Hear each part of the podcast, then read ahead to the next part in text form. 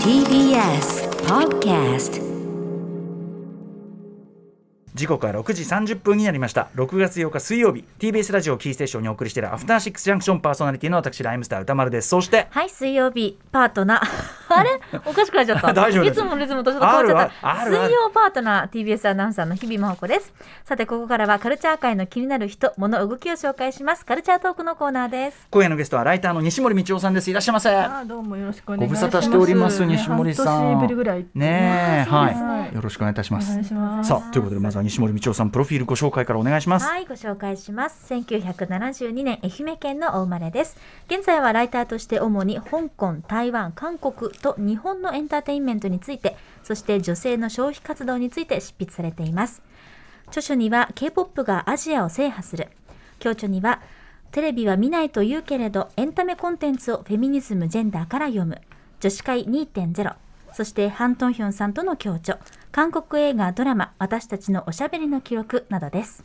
はい、えー、ということで前回のご出演は昨年11月3日水曜日の秋のテレビドラマ特集ということでお送りいたしました。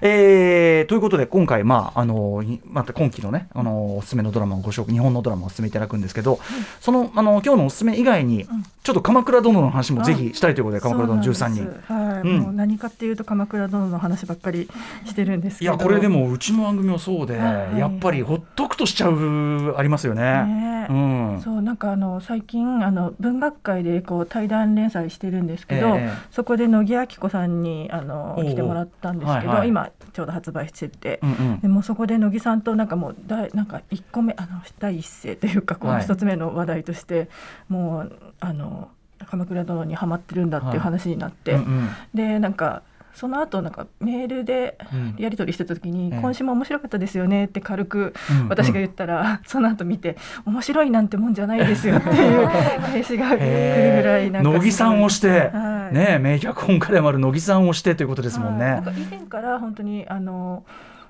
あのすごいうん。三谷さんの作品は、うんうん。あのすごくいい,、うんうん。いいって言われてたんですけど、うんうん。特にやっぱり今回は。っていう今回ね、はい。うんねなんかちょっと三谷さんのキャリアの中でもちょっうん。とさらにって感じありますよね。ね西森さんから見て、はい。鎌倉殿どこがこうグッときました？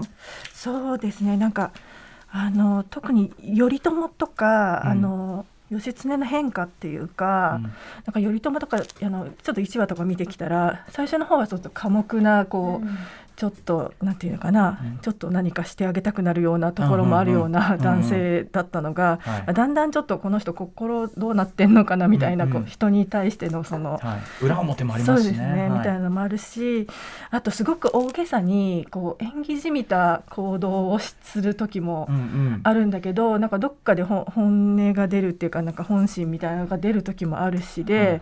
なんか単に悪いとも言い難いところもこう揺れがあって、うんうんうんでなんか義経の方もなんていうかこう血気盛んで、うんはい。で 今日また見返したところで、ええ。すごいもう戦がしたくて時短だ踏んでたりとかはいはい。するぐらいこうこうタナトスみたいなものがこう溢れてはい。る感じなのに、なんかこうさでまあ兄弟ももちろんこうあの義経があのこうな戦でうん。あのあげなんていうの？うん、線香を上げて。上げて、うんうん。上げれば上げるほどやっぱりうん。脅威となるわけですよね、はいはい。頼朝は兄なんだけど、うんうん。そのなんかそのこう兄弟のうん。なんか関係性とかも、はい。でもそれだけではないなんか思いみたいなのも、うんうん。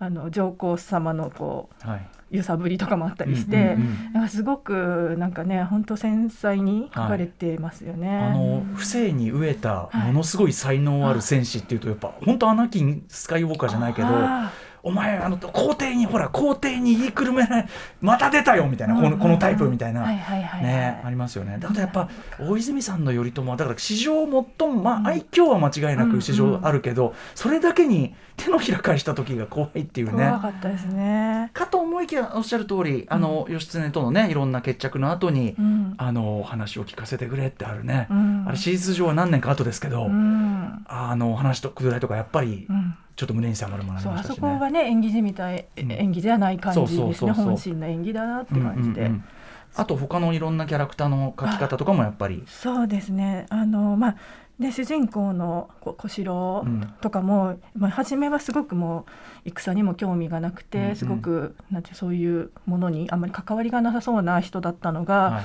こうどんどんどんどんこう頼朝と出会ったことで、はい。なんかそこに巻き込まれて、えこのあとすごいことになっちゃうわけじゃないですか、うんうんまあその悪の部分っていうか、はいまあはい。粛清したりとか、はいはい。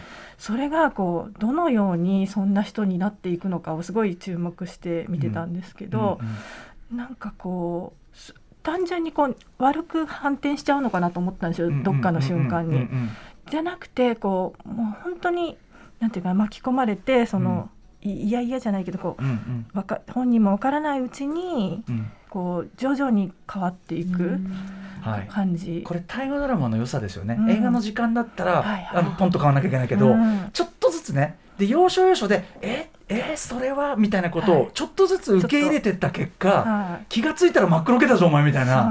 それがうまいですよねやっぱね、うん。また小栗さんもね、はい。ちょっとずつ多分黒みを増してるっていうかそこですよね。でも完全な悪人からじゃなくて、善人ベースがどんどんなんかね、うん。感じがうまいですよねやっぱね。そうですね。なんかやれやれやれ感うんが、ちょっとそんなにねこう戦暴戦的な人じゃなかったのにね、はい。はい。どんどんそんなになっていく逆に金でも最近はもうあの「お前いい加減やれやれ」とか言ってる場合じゃねえぞと。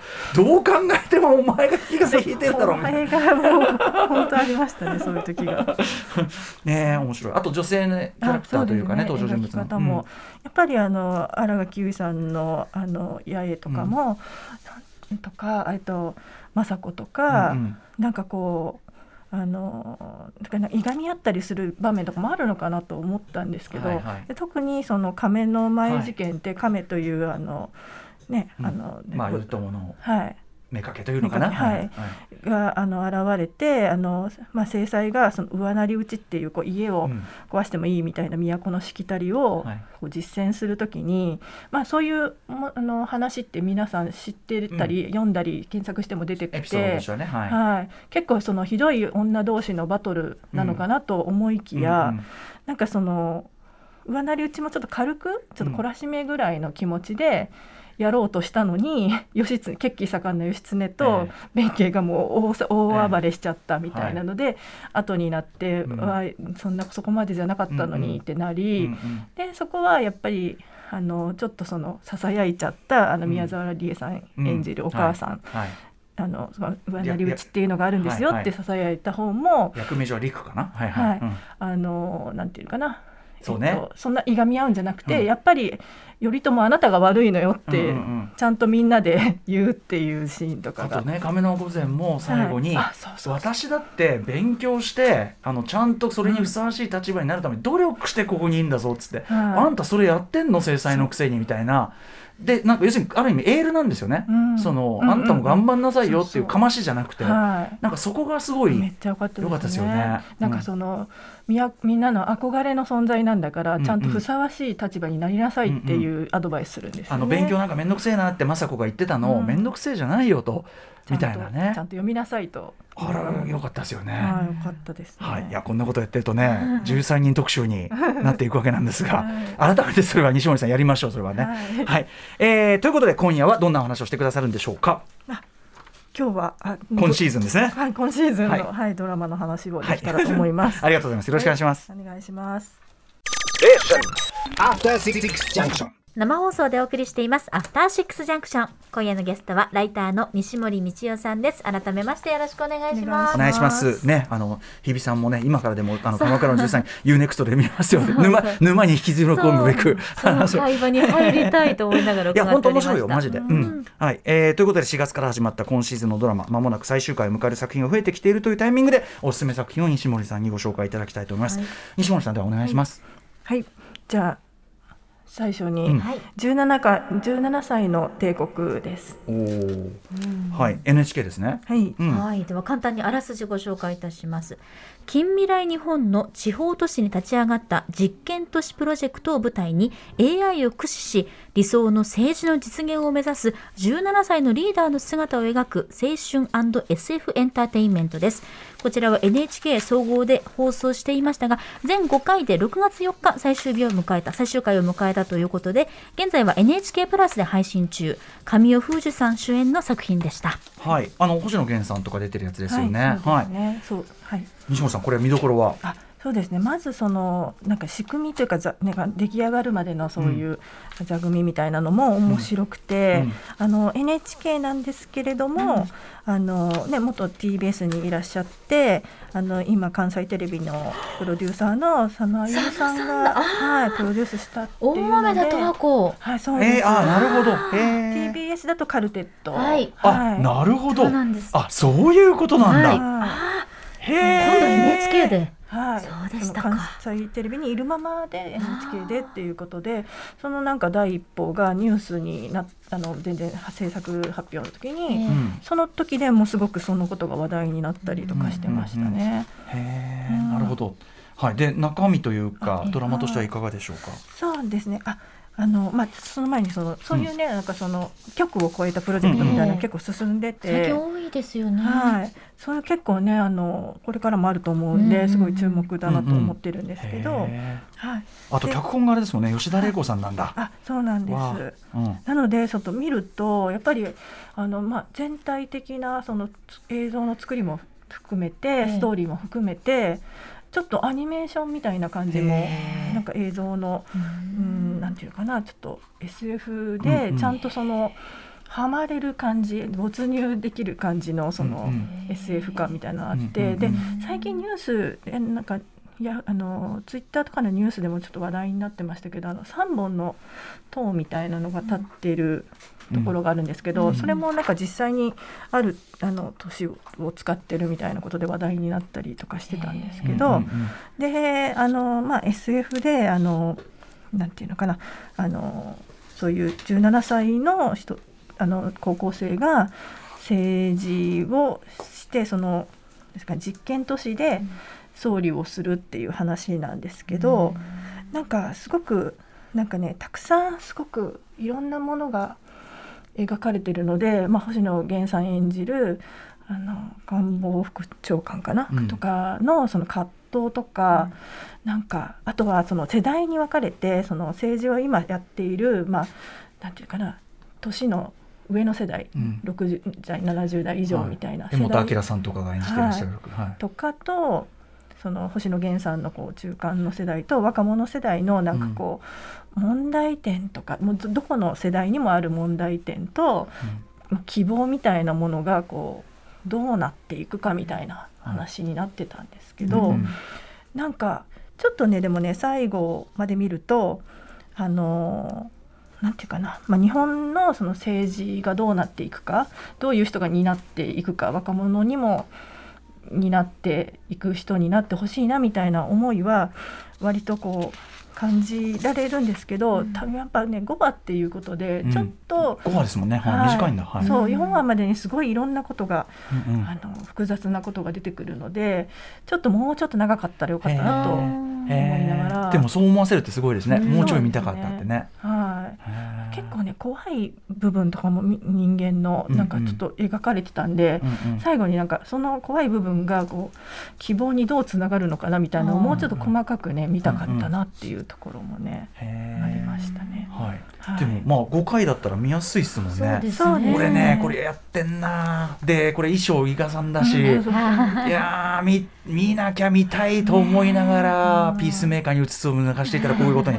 えー改めて NHK プラスでは配信してるから後追いでも見られますもんね。そうですね。全5話ということで、まあ、改めましてこのね、まあ、座組といいますかプロデューサーは佐野さん大豆田十和子と3人の元夫などを手掛けていますし、脚本の吉田玲子さんというのは「軽音」「バイオレット・エヴァーガーデン」などを手掛けた方ということで、まあ、はい座組としてもバッチリといったところなんですもんそうね。はい。こういうなんか国際的ななんていうかきょきょまあそのいろんなところで日本国内で協力して作ったものをあの国際的に見られるものにしたいっていうことはその NHK さんも考えてるみたいで。あのつい最近発表になったんですけどあの公開でプロデューサーを育てる企画っていうのがなんか世界を席巻するシリーズドラマを作るっていう目的で、えっと、WDR プロジェクトっていうのを今なんか募集してるみたいで。へーであの最近だとその NHK の国際協力で映画作って、えー、と例えば、えーああの、はい NHK 発信のやつありますよね。そうですねスパイの、はい。えー、と妻。さスパイの妻とか、はいサーティセブンセカンズとかそうです。そうですね。と、今、えっと、クルド人のあのあマイスモールランドですね。来週監督が来ます。はい。はい、とか、いっぱいあるので。そうだそうだあれ NHK そうだそうだ。はい、本当に。たくさんあるんですね、そういうのが。はいはい、世界世界勝負全然ね、はい。できる作品ばかりですよね。確かにね、はい。17歳の帝国を進めていただきました、はい。NHK プラスで今からでも見られます。さあということで続いての作品お願いします。はい、えー、明日私は誰かの彼女。宇垣さん。宇垣さん。宇垣さん来ましたよ。そうです。我々、我我らの宇垣美里さん出演されています、はい。こちらのまあ簡単なあらすじですけれどもレンタル彼女として日々お金を稼ぐユキ。埋められない孤独を抱え寂しさを男で紛らわすリナ。見た目に固執し整形を繰り返す30代の女性アヤこれが宇垣さん演じていらっしゃいます。などなどそれぞれにコンプレックス悩みを抱えてもなもがきながらもそれを告白克服しようとする姿を描いた作品です。MBS、TBS では、えー毎週火曜日の深夜1時まだやってる28分からんですねこれはね。放送中、はい。ディズニープラスで配信もディズニープラスで見れるから、宇垣さん「スター・ウォーズ」とか MCU と並んでますよっつって。言ってたんだけど。さあ我らがはい。総裁でございますが、えー西森さん的これ見どころは？そうですね、まあ、本当に宇垣さんがあの、主主人公会みたいなのもすごく良くて、はい。であの、ね、整形に依存しているうん。女性の役なんですけど、なんかねそのその1回目からのその中心人物っていうか、主人公のユキっていう、うんあの大学生で、えっと、レンタル彼女をしている主人公とこうすれ違うというか、まあはい。あの感じがあるんですけど、うん。最初はそのユキがあの、まあ、若くてこう自分みたいに整形しなくていいからこう嫉妬みたいな感情を抱いてるんですけどなんかこうだんだんなんかこう混じり合っていって、うんうん。でユキにもユキの悩みがあるってことを知って、こうん。うおさ互いにこうさらけ出してこう話したりするんですけど、うんなんかこうで最終的にね2人で海に行くんですけど、はい、でドラマの中でねそのユキが海に行ったことがないって言っててなんかそれもなんかどんな人生を送ってたのっていうセリフが多分あったんですけど、うんうん。なんかそういう背景とかがそういうところからちょっと伺えるうん。感じもあるし、うんそのでね2人綾菜とユキの2人があの、まあ、ユキのそのちょっとその悩みを聞いて、あのまあ、整形とか美容の知識がたくさんあるから、うん。すごい早口ですごい教えてあげるんですね。うんうん。でそこのそのなんか早口の 演技がそのなんかうがうがきさん的な感じがすごく出てるし、うんうん。その綾菜っていう人のその人の良さみたいなのはいが、うんうんなんかな本当教えてあげたいみたいな、そういうね良さがね出ててすごいねちょっとシスターフットいや、そう的な。なんですよ。あうんの、ごめんなさい、綾菜さんですね。あの、宇垣さん演じる綾菜さんの目線が、うんなんか、すごい自意識過剰なんですけど、うんゆきちゃんに対する目線が、こう、自分を見てくれてる時の、おー。みみさとさんの目と似てて。なんか、すごい照れくさくて、まあ、嬉しいみたいな、うん素敵みたいな風に私も見てました。そうなんかなんかねこうぎぎなんかギリギリで生きてる感じなのに、うんこうちょっと人の良さがこう、ねうん。出ちゃってる感じがあってね。で全体的に本当になんていうのかな、えー結構厳しい中で生きてる。そのうん。お金もないし、そのあのレンタル彼女しないといけないような状況のうん。女子大生とか、まあ、いろんなホストに行っちゃう人とか、すごいちょっとキリキリした感じの人が多いんですけど、うん。でもなんかその誤解とかもしながらも結局はそのユキを中心にちょっと誤解がすごい解ける瞬間とかが毎回書かれてるので、なんかその辛い状況はちょっと辛いって言っても本当に東京にあることなんじゃないかなと思わせるようなリアリティのある状況の中でちょっとしたこう誤解が解けたり本当こうん。う人と人とがこう、まあ、女性同士が多いんですけど、うんこうちゃんと心で触れ合える瞬間みたいなのがちゃんと書かれてるので、辛いけど、うん、次が見たいみたいな感じ、うんまああの漫画自体もすごく人気がありますけど。うんうんうんであのまあ演出の一人が酒井舞さんなんですけど坂井舞さん。すごく若いあの女性の演出家さんでもともとは映画を撮っていらしたんだと思いますけど、うん。あの最初見たのが、えっと、テレビ東京の「恋の月」っていう番組でこれもすごく結構ギリギリのなんか状況を書いてるような感じで,、でその後美しい彼」って言ってあの BL ものなんですけど、うん。すごくねあの切なかったり本当痛い感情みたいなのを描くのがすごくうまい人なので、うん。なんかその酒井さんが手掛けてるっていうとすごく信頼できる感じ。なるほど、うん。これまだねあの続いてるんですよね放送ね、シリーズはね。続いてますし、ディズニープラスでも配信中です。はい、ということでありがとうございます。ちょっと西森さんお時間が近づいてきてしまいました。えー、ちょっとですね大急ぎで、うん。次のシーズンちょっと期待しているドラマ軽く。はい。はい。えっとそうですね。坂本裕二さんの新作がうん7月おから始まはい。るそうで,、うんでタイトルが「初恋の悪魔」といううんタイトルでで日本テレビの土曜ドラマなんですけど、えー、と主演が林遣都さんと中野大河さんで、まあ、オリジナルで刑事と総務課の職員の話っていうことがまあ今分かっていて全然でもタイトルとそれ全然わかんない。ね、初恋って書いてありますね。なんだろうね。はいはい。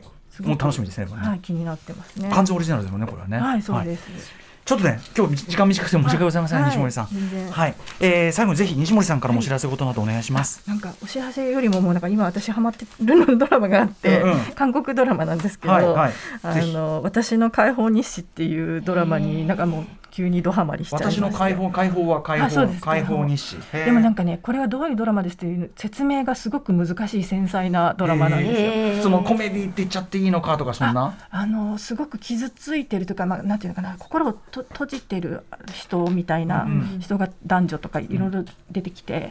なんか疲れている人がこうどうなんかこう、まあ、コロナもあるし、こう経済的なものもあるし、まあ、日本とかでも疲れてると思うんですけど、そういう人がこうどう解放していくかみたいな話で。これどこで見られるんですか？あネットフリックスですね。Netflix はいでもソンソックさんがっていう俳優さんがこれから犯罪都市2にも出てたりするんで、もう注目めちゃめちゃ注目です。なるほどありがとうございます。ははいい。えーということでごご自身のお知らせもういいもうそんな素晴らしい情報も入れていただいてはいまたちょっとよろしくお願いします。はい本日のゲストはライターの西森道夫さんでした。西森さんまたよろしくお願いします。ありがとうございましたあり。がとうございました。Junction.